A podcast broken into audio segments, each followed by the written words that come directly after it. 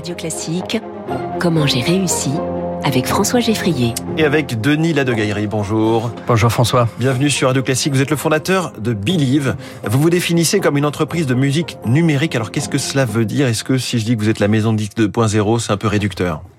Non, c'est assez juste. En fait, notre métier, c'est de développer des artistes à chaque étape de leur carrière. Donc, on les aide à développer leur, trouver des audiences pour leur musique. Euh, donc, on est un peu effectivement la maison de disques 2.0. Et qu'est-ce que vous faites de plus que les traditionnels labels? Alors, en fait, on se différencie de deux manières. C'est-à-dire qu'on on travaille avec tous les artistes. Si je prends des exemples comme la France, on va aussi bien travailler avec des artistes comme Janaded ou Joule ou euh, Pierre-Christian Lamarca, donc des top artistes.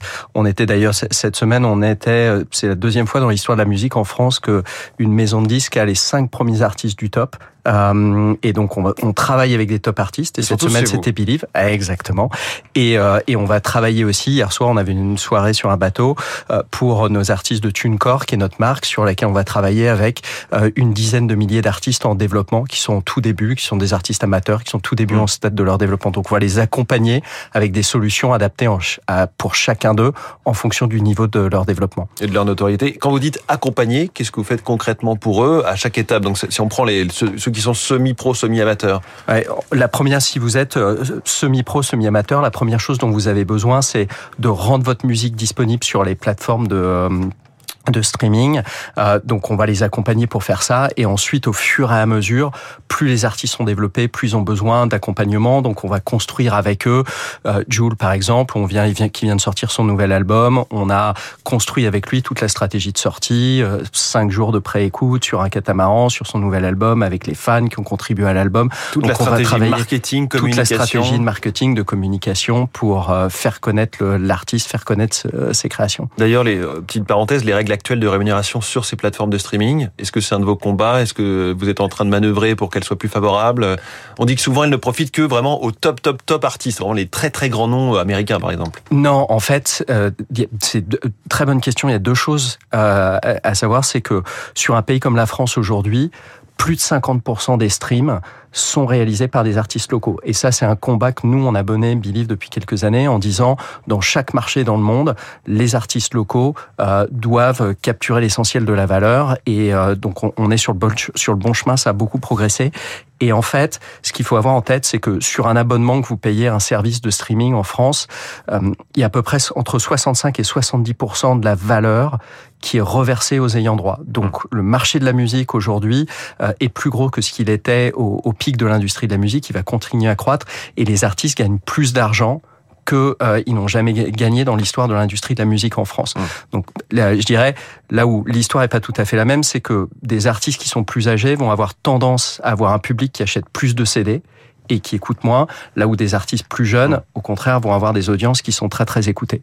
Vous d'ailleurs, chez Billy, vous ne faites aucun CD, aucun vinyle? Non, on le fait, on le fait pour euh, des, des, très, très très des très grands artistes parce que euh, on a besoin de le faire, mais euh, c'est pas dans le package de base. Ouais. On, voilà, exactement. D'ailleurs, vous, ce qui a fait votre singularité, vous êtes une, allez, je dire une, une start-up ou une ancienne start-up. Vous avez grandi, euh, grossi très vite. On parle de licorne. Votre expertise sur le numérique est clé. Qu'est-ce que qu'est-ce que vous avez de plus là-dessus? C'est euh, euh, le sur les sur les dix dernières années, ce qu'on a vu, c'est il y a deux choses qui ont basculé sur le numérique. À la fois la consommation et surtout le développement des artistes. Une, quand les quand les euh, gens qui écoutent de la musique sont sur TikTok, sur YouTube, sur Spotify, il faut aller leur faire découvrir la musique sur sur l'ensemble de ces plateformes. Et nous, on a beaucoup travaillé les expertises pour savoir comment est-ce qu'on développe un artiste sur TikTok ou comment est-ce qu'on développe un artiste sur YouTube, qui a une expertise à la fois de savoir des équipes, mais surtout qui est très très technologique. Par exemple, l'année dernière, on est la société dans le monde qui a le plus investi au monde sur Spotify pour euh, aller faire la promotion et le marketing de nos artistes.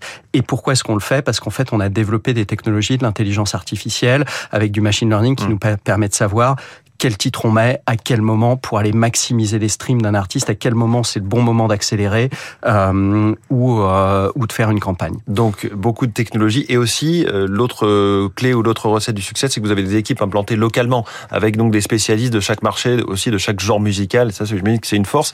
Je me demandais ce qui fait que les artistes au tout début, les pionniers, les premiers, vous ont fait confiance, alors que vous n'aviez par définition aucun track record. Absolument. On, on est, euh, c'est comme n'importe quelle start-up, c'est-à-dire on commence avec, euh, il y, a, y a presque. Mais souvent, elle crée un marché qui n'existe pas. Vous, vous étiez sur un marché, il y avait déjà une offre peut-être archaïque, mais qui existait. Non, on, on est un modèle de disruption classique, c'est-à-dire que vraiment au sens le plus classique du terme, c'est-à-dire que dans un modèle de, de disruption, on commence par s'intéresser aux artistes et aux marchés auxquels les autres ne s'intéressent pas.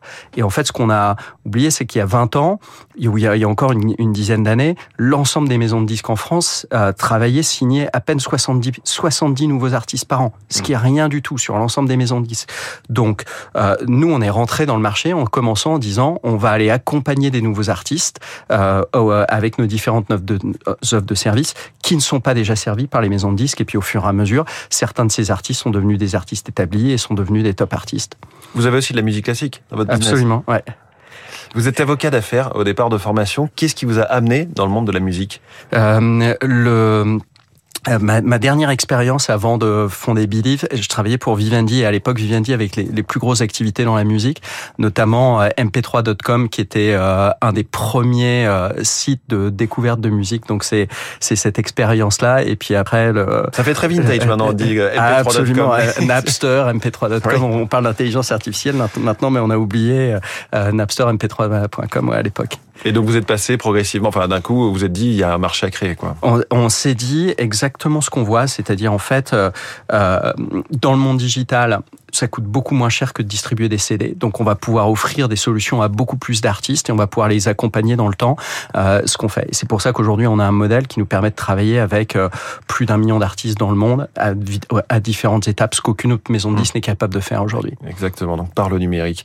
Merci beaucoup Denis Ladegaillerie. Merci d'être venu ce matin en direct dans Comment j'ai réussi, le fondateur de Believe avec nous. Très bonne journée à vous. Merci. Il est 6h43, l'envie de presse internationale et le journal de l'économie.